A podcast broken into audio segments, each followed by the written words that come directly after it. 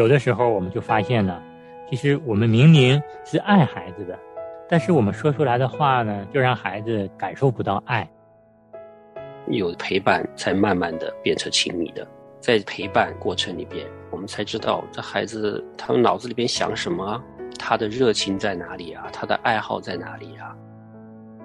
有的时候呢，是因为我们没好好的跟孩子说话，导致了我们跟孩子没话好说。到了成家、工作、自己有孩子之后，三十岁、四十岁、五十岁的时候，还在期待父亲给他的认可。一句话要说的合宜，圣经告诉我们，就如那个金苹果落在银网子里，就如同良药一样。欢迎大家收听《亲情不断电》特别专辑《天下爸爸心》。亲情的家人们好，我是安好，欢迎大家收听我们今天的《天下爸爸心》。亲情的家人们好，我是程明，欢迎大家收听《天下爸爸心》。程明兄好，安好弟兄好。嗯，上一期啊，我们跟大家分享了，我们有了爱孩子的动机后啊，我们很多的时候呢，还需要再往前走一步，就是我们的行为。也要让孩子能够感受到爱。嗯，今天呢，我们会跟大家继续来分享，除了行为要让孩子感受到爱的话，我们说出来的话也要让孩子感受到爱。嗯，做父亲的哈，跟孩子说话可多技巧了哈。是，很多都不是天生就会的。嗯啊，特别是我们在原生家庭里边，如果是我们的父亲跟我们说话是。没话说，或者是没好话说的话，我们自然而然的就形成一个交流说话的模式，也就带给了我们的孩子。我听说一种说法，你如果是从头什么都不会的话，来学习一样事情，比如说来说怎么说话呢，还容易一点。如果已经有一些不好的说话的习惯了。你要重新把原来的习惯去掉，学一个新的方法来说话的话，是比你原来根本就不会说话还要更难。是的，刚才陈敏雄也说到了，其实很多的时候啊，一旦我们在原生家庭中啊，说话的习惯已经养成之后，在我们现在跟孩子的说话过程中呢，肯定会受到我们原来这样的一个习惯的影响。有的时候我们就发现呢。其实我们明明是爱孩子的，但是我们说出来的话呢，就让孩子感受不到爱。特别是我们做爸爸的，常常会出现两种情形。第一个情形呢，就是我们跟孩子啊没话好说，就是跟孩子没有什么话题可聊，没有什么话可说，这是一种情形。还有一种情形呢，就是没好话说，只要跟孩子一说话，父子之间呢或父女之间呢，说着说着就。说不下去就生气了，就不欢而散了。嗯，就是中国人说的话不投机半句多。是，我们今天呢跟大家来分享分享这两种情形。我们先来跟大家说一说没话好说。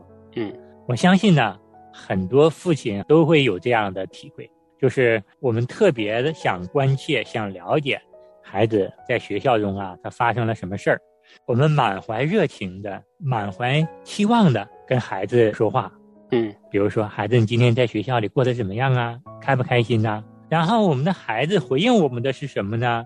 是一种不耐烦的语气，还有呢，就是应付我们一下，没啥事儿，或者说也没什么可说的，一切正常，一下就把我们跟孩子想聊天、想沟通的热情啊，就打消没有了。有的时候，我们看孩子这么跟我们说话呢。我们就觉得孩子怎么这么不懂礼貌呢？怎么就这么不懂得尊敬人呢？我们就跟孩子生气了，甚至有的时候我们也会生出啊一种沮丧啊、泄气出来。嗯，那我们在这里讨论一下，是些会有些什么原因导致我们跟孩子没有话好说呢？当然，这些都是我们作为父亲来反省的地方哈。第一呢，就是说。我们跟孩子的关系够亲密吗？有很好的在陪伴孩子吗？亲密当然是有陪伴才慢慢的变成亲密的。在陪伴过程里边，我们才知道这孩子他们脑子里边想什么，嗯，他最喜欢的是什么，他的热情在哪里啊？他的爱好在哪里啊？那些父亲在职场上啊，是很会交流的，交朋友啊，见了谁都可以聊好多啊。我们就是拿这个劲儿使出来，花点时间陪伴孩子，一边陪伴他玩也好，做功课也好，这个运动也好。在这个过程里边去了解他，才知道他的喜好啊，心思想的是什么，这样子才可以有话好说的。对，特别是小孩子啊，他的这个情绪是不会隐藏的啊。你会发现，你只要跟他关系亲密一点儿他就跟你有不停的话可说。嗯，如果说没有这样的一个经常在一起的陪伴相处。那我们跟孩子之间很多的话题，真的就没有办法可聊。嗯，我们只有更好的陪伴他，才能够知道孩子当前开心不开心呢？在生活中有什么样的需要，在学校遇到了什么样的困难，等等，嗯，都需要我们在陪伴的过程中，一点一点的了解到孩子当前的状态。嗯，所以说，当我们跟孩子没话好说的时候，刚才陈敏兄提醒我们的这一点。就是要让我们好好的思考思考，我们是不是平时疏忽了对孩子的陪伴？嗯，还有呢，我们跟孩子说话的这个话题，是不是孩子当前他感兴趣的？嗯，我们作为父母，经常会有这样的一个思维习惯，可能每天就是问问那几句话呗。放学回来了，问他今天在学校里开不开心呢？考试了，考得怎么样啊？功课做完了没有？今天想吃什么？嗯，其他的话题很少。那你想一想，我们每天这么说，孩子会不会有厌烦的心理呢？我们如果再多了解孩子的一些兴趣啊，多了解孩子当前的一些情绪啊，问一些他当前感兴趣的话题，我相信孩子也会跟我们有一些话题可聊的。除此之外，陈敏还有一个体会，就是说，在和孩子交流的时候，要根据他的年龄。来选择我们说话的用词，嗯，或者说我们说的这些话呢，要用他这个年龄听得懂的话来说，嗯。那你就想，六岁的孩子、七岁孩子，比如描述一件事情，啊，描述一个概念，你用什么方法或者用比喻啊、形容啊，来让他可以明白，是，对吧？但是你就当他是个大人，哇，就说的用很深的词啊，或者是。很难的这些概念的时候，他完全听不懂的，你也不要期望他听得懂，对吧？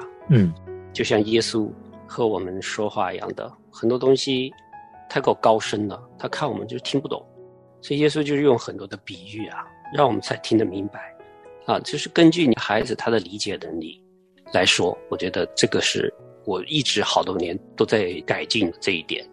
是，刚才陈敏兄也提醒了很重要的一点，就是针对。不同的孩子的年龄的阶段，我们跟孩子说的话也要有所调整，或者是也要有所改变。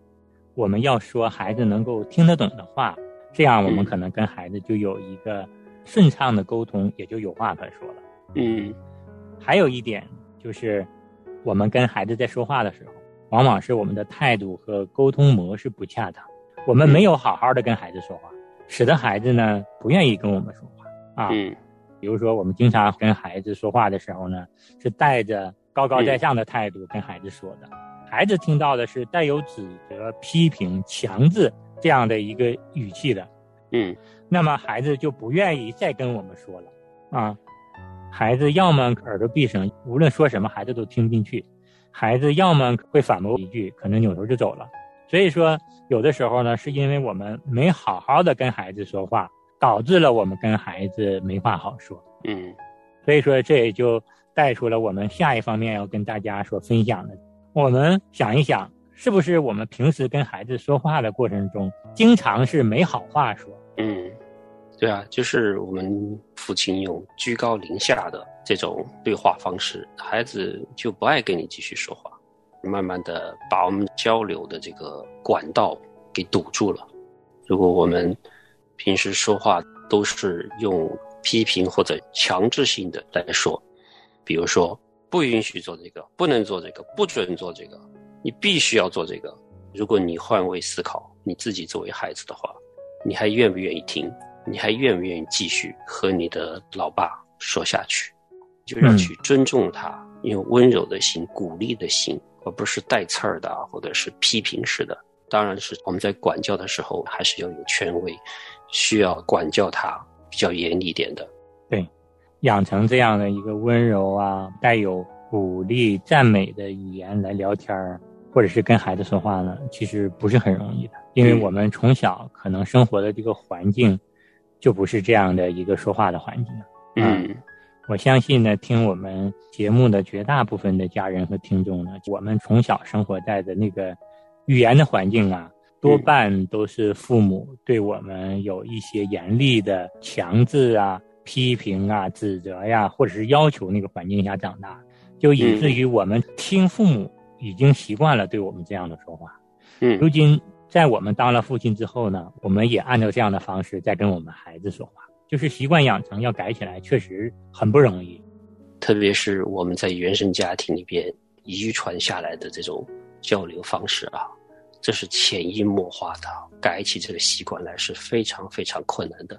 对，所以我是理解我们这些父亲哈，我自己也有这样子的经历，但是我们要想一想，我们现在。就是在创造、建立我们孩子的原生家庭。将来，我们想他把怎样子的原生家庭的交流方式传到他自己的家里去呢？嗯，这个是非常长远的影响力的一件事情。就算非常的困难的话，我们做父亲真的求告神帮助我们，每天我们在交流的时候都提醒我们如何去好好的跟孩子说话。怎么样子用温柔的心、鼓励的心、怜悯的心跟孩子去说？对。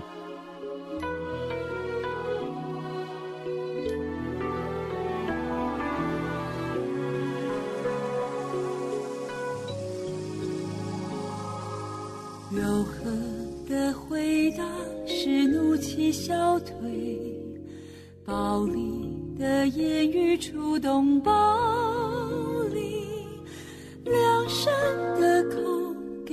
人安慰，怪谬的罪使人心碎。柔和的回答使怒气消退，暴力的言语触动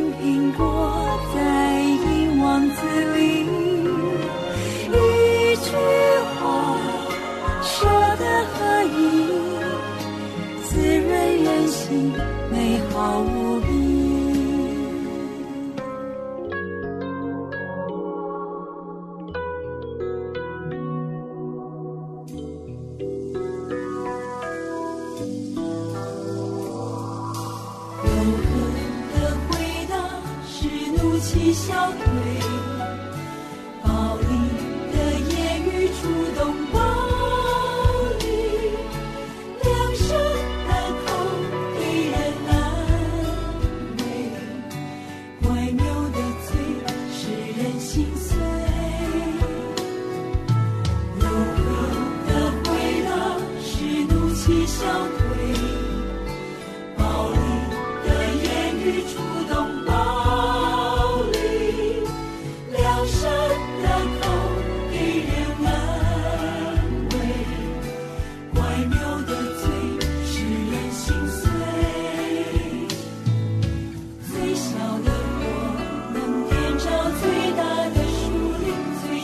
the shadow.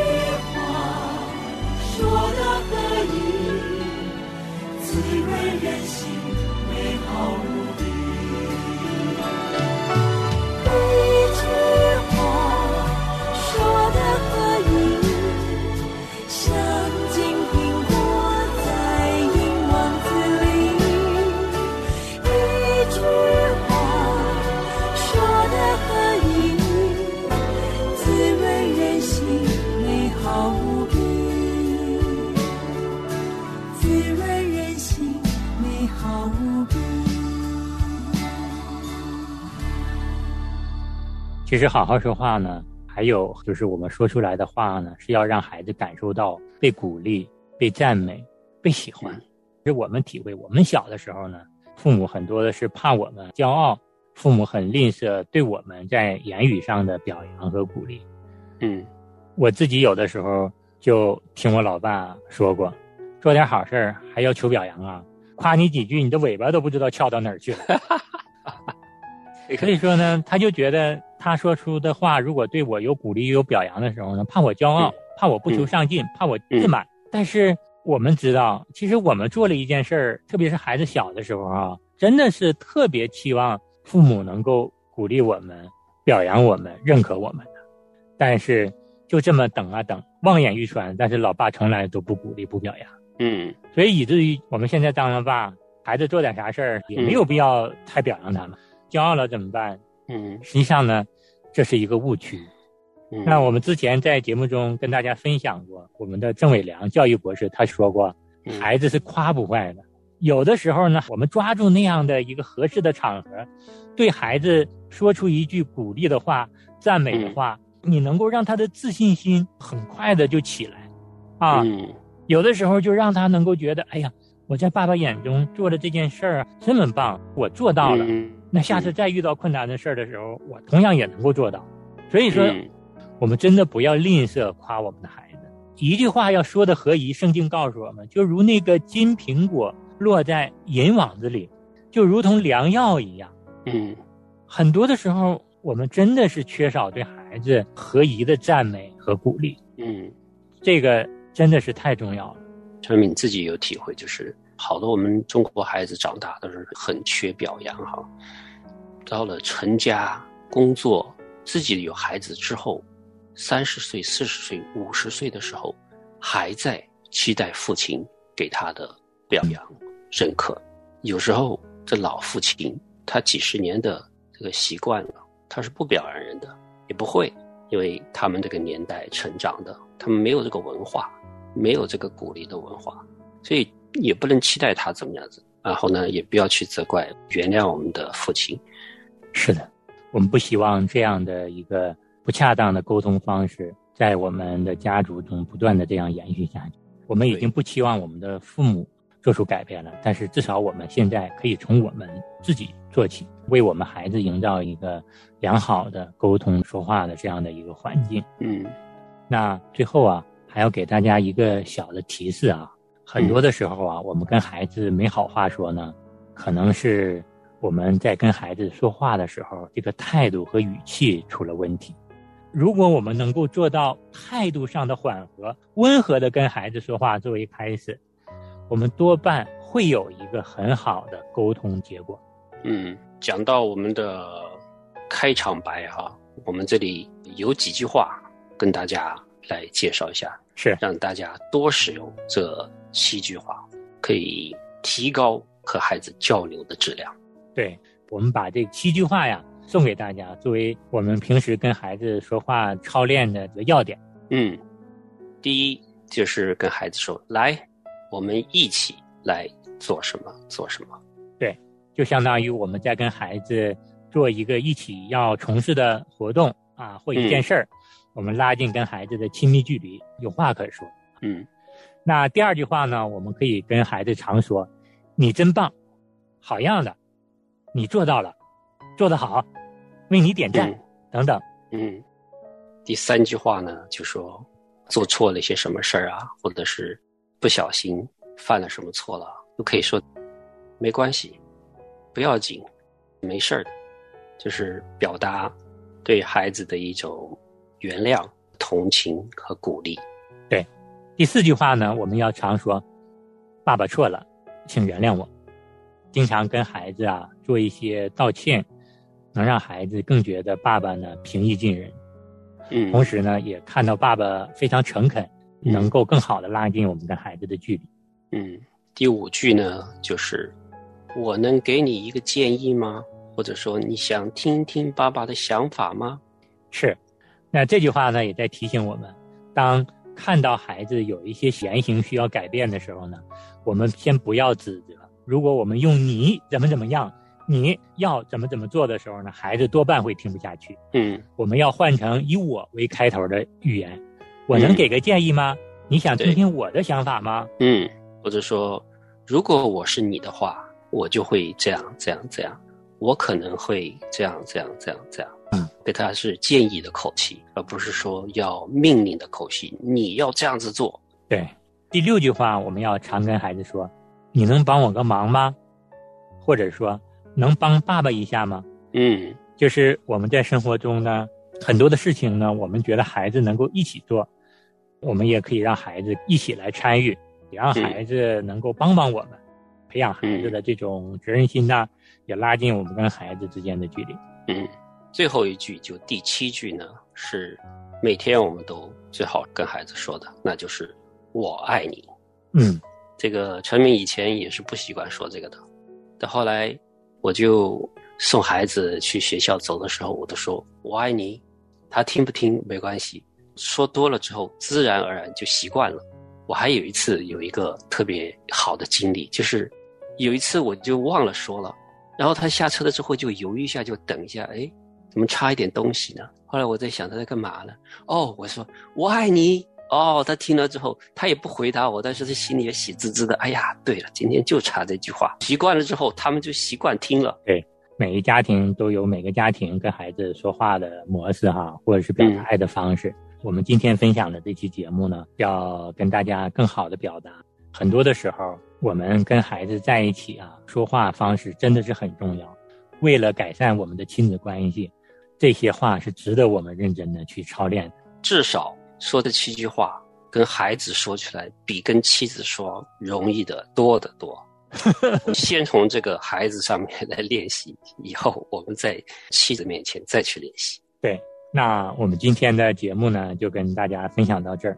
我们衷心的希望我们每一位爸爸都能做一个跟孩子有话好说的爸爸，也有好话可说的爸爸。是的，那我们下次节目继续跟大家来分享。今天呢，就跟大家分享到这儿，再见。好，再见。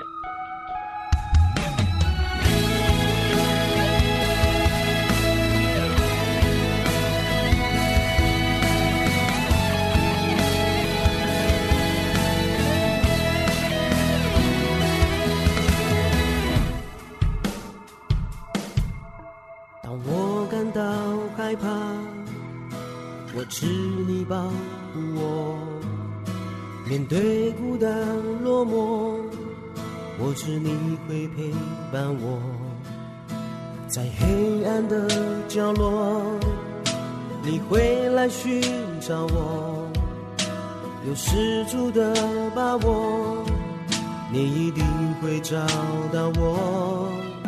你担当我忧患，背负我的痛苦，世人却误以为你因罪被击打了，原来是出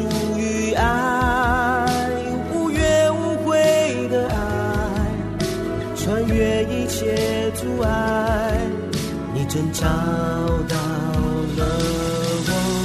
主啊，求你来介入我生命，让我能够靠你重新的力。你的掌和感安慰我，不再回首过去，向前进。主啊，求你来医治破碎心里，让我能够再次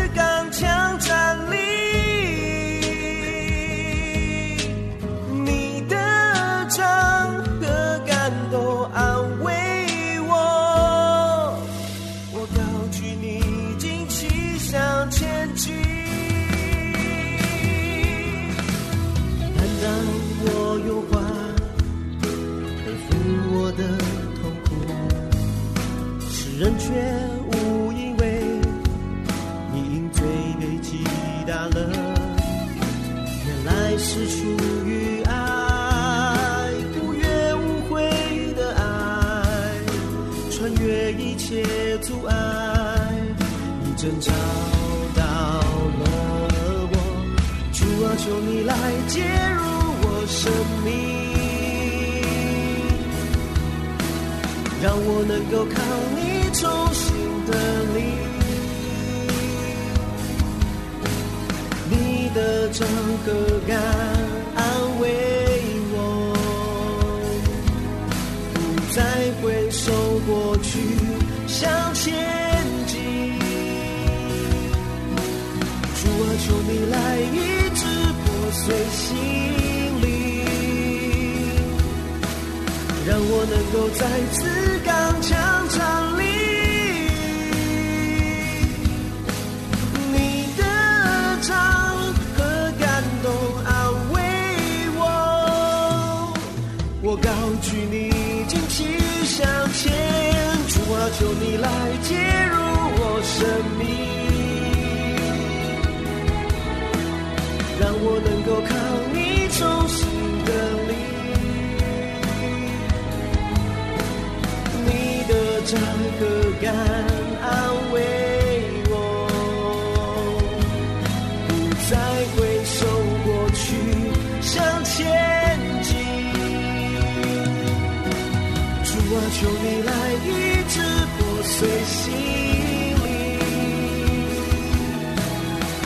能够再次刚强。